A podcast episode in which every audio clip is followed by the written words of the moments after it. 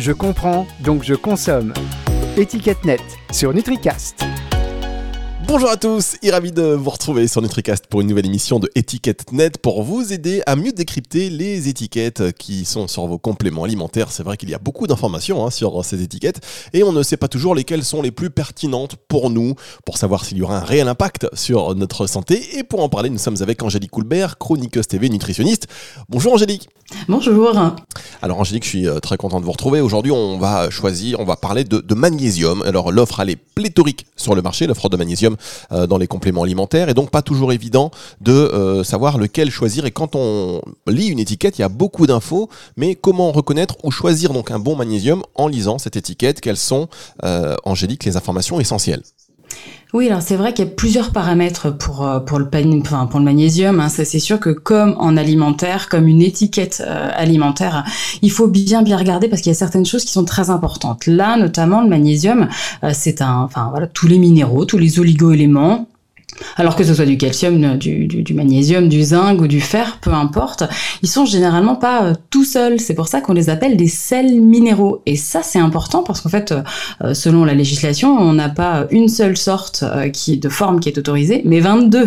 Donc vous vous doutez bien que c'est pour ça que dans les compléments alimentaires, on va retrouver beaucoup de formes de magnésium qui sont pas forcément allez, on va dire toujours très euh, très assimilables par l'organisme. Là, on va parler de biodisponibilité et surtout qui parfois peuvent être assez perturbantes au niveau des intestins parce que certaines formes de magnésium ont des effets laxatifs assez importants, euh, alors que d'autres sont totalement neutres. Donc c'est vraiment là, euh, on va essayer justement de, de, regarder ces, ces, différentes formes de magnésium pour que justement ça s'assimile bien et que justement ça soit aussi parfaitement toléré au niveau intestinal.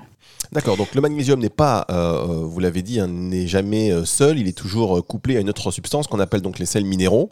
Et selon les types de magnésium, il y en a qui sont plus ou moins biodisponibles, donc assimilables par l'organisme, donc efficaces en réalité. Et puis d'autres ont des effets indésirables comme des effets laxatifs assez importants. Oui, on peut peut-être prendre quelques exemples pour qu'on comprenne bien. Euh, on, fait euh, une différence entre deux formes importantes.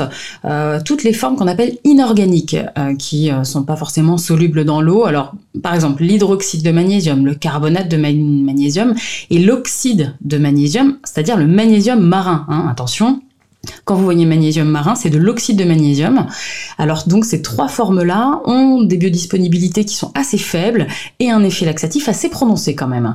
Alors donc on, effectivement, il faut faire attention si on veut choisir ces formes-là, on va plutôt essayer de les répartir, de vraiment de bien les répartir dans la journée et pas de prendre une seule dose parce que sinon là ça va vraiment perturber. Euh, toujours dans ces formes, des formes inorganiques mais plutôt soluble dans l'eau. Alors le sulfate de magnésium ou encore le chlorure de magnésium, la biodisponibilité elle est un petit peu euh, un petit peu meilleure, euh, mais c'est tout aussi laxatif. Donc euh, et en plus le chlorure de magnésium que vous pouvez avoir sous le nom de nigari. là vous savez, hein, c'est ce qui fait, c'est ce qu'on utilise pour faire du tofu par exemple. c'est comme c'est du chlorure de magnésium, le chlorure est assez acidifiant pour l'organisme et donc ça peut perturber l'équilibre acido-basique. Donc ça c'est vraiment une chose aussi à regarder si oui ou non, euh, si c'est du chlorure de magnésium, parce que parfois on a aussi plusieurs sortes de magnésium dans un seul euh, dans un seul complément. Donc il faut bien voir euh, pour pas déstabiliser non plus cet équilibre acido-basique. Donc ça c'était pour les formes inorganiques. Et en fait après on a des formes qui sont dites organiques et globalement elles ont toute une alors une bonne, voire vraiment une très très bonne biodisponibilité. Donc je pense en particulier au pidolate, euh, au lactate, euh, aspartate et citrate. Donc bon attention, ça peut avoir un petit, effet euh, légèrement laxatif, ça c'est sûr, mais au moins la biodisponibilité est bonne. Euh, ensuite, on a des formes qui sont un petit peu plus intéressantes parce que non seulement la biodisponibilité est bonne, mais en plus on ne va pas acidifier l'organisme ou on va pas justement accélérer le transit. C'est le glycérophosphate. donc ça c'est assez intéressant. Et bon alors même si il est dit quand même que toutes ces formes phosphatées. Hein, c'est vrai qu'on regarde beaucoup ça en alimentaire, sur les étiquettes alimentaires. Euh, on, traque un peu les phosphates parce que euh, euh, un excès de phosphate justement pourrait augmenter le risque de maladie rénale, le risque de maladie cardiovasculaire ou alors une, plus faible densité osseuse. Donc voilà, faut pas que ce soit consommé en excès. Mais globalement, pas d'effet laxatif et une très bonne biodisponibilité. Donc du coup, le glycérophosphate de magnésium est intéressant. Et puis on a aussi euh, trois autres formes qui sont extrêmement intéressantes aussi.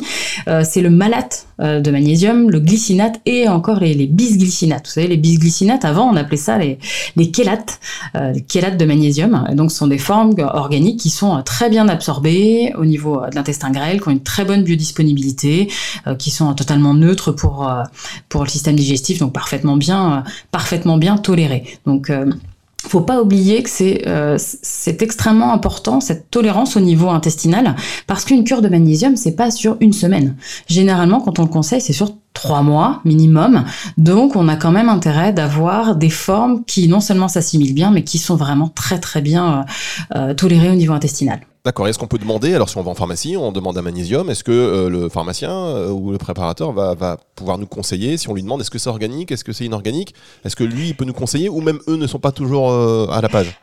Alors, bah, non, il est possible que, euh, alors si vous allez en pharmacie ou en magasin diététique, qu'on puisse pas vous dire si oui ou non ce sont des formes inorganiques ou organiques. Hein. Euh, il faut vraiment essayer de les apprendre en se disant malade, glycinate, bisglycinate, glycérophosphate, euh, pidolate, ok, ça, tout ça c'est bon. Euh, pour le reste, si c'est du chlorure de magnésium, euh, si c'est du magnésium marin, donc de l'oxyde, du sulfate, voilà, ça c'est moins bien. C'est pas noté organique, inorganique. Par contre, il est noté bisglycinate. Ça, c'est clair que c'est noté. Oui, tout ça c'est clairement noté sur l'étiquette. Vous avez euh, vous avez vraiment par gélule ou par comprimé exactement ce que ce que vous avez dans votre euh, dans, enfin, la forme de magnésium que vous avez dans votre dans votre comprimé ou dans votre gélule. Très bien. Donc a priori on favorise donc les formes organiques, euh, plutôt le glycérophosphate, quoique attention quand même en excès avec certaines conséquences sur bah, sur les reins notamment. et donc même s'il est biodisponible et sans effet laxatif. Il y en a d'autres qu'on va encore plus favoriser. Quand on choisit son magnésium, on regarde sur l'étiquette si c'est plutôt du bisglycinate, de la malate, euh, du malate ou euh, du glycinate. C'est grosso modo ça, c'est bonne biodisponibilité sans effet laxatif. Voilà, c'est ça. Et le citrate aussi, euh, allez, globalement, la biodisponibilité est bonne et vraiment, c'est laxatif, mais à dose vraiment très élevée. Donc, ça, normalement, ça va. Très bien. Alors, attention aussi aux écueils à éviter, et ça, c'est le piège numéro un, le pourcentage réel en magnésium élément. Ah oui, alors ça, ça, il faut vraiment que vous regardiez bien euh, par gélule.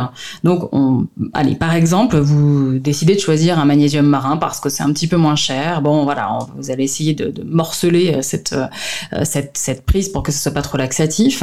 donc, je rappelle, c'est de l'oxyde. Et donc, sur certains, sur certaines étiquettes, on voit assez simplement ingrédient par gélule, 2 points, oxyde de magnésium marin, 300 mg. Et là on se dit ouais, 300 mg.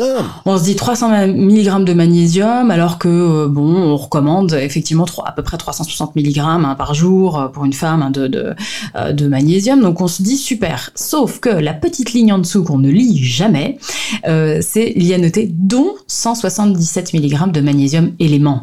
Parce que comme je vous disais, ce sont des sels minéraux. Donc en fait, il est jamais tout seul ce petit magnésium.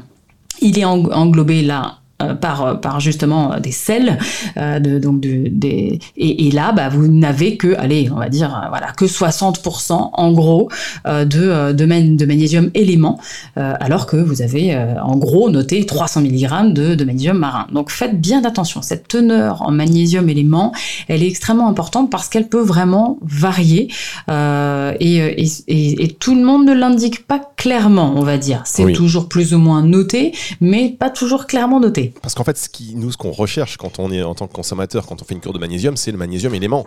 Euh, et euh, c'est vrai que euh, là, le fait de voir 300 mg de magnésium, on va se dire, bah tiens, c'est top, sauf qu'en en fait, en réalité, il n'y en a que 177 mg.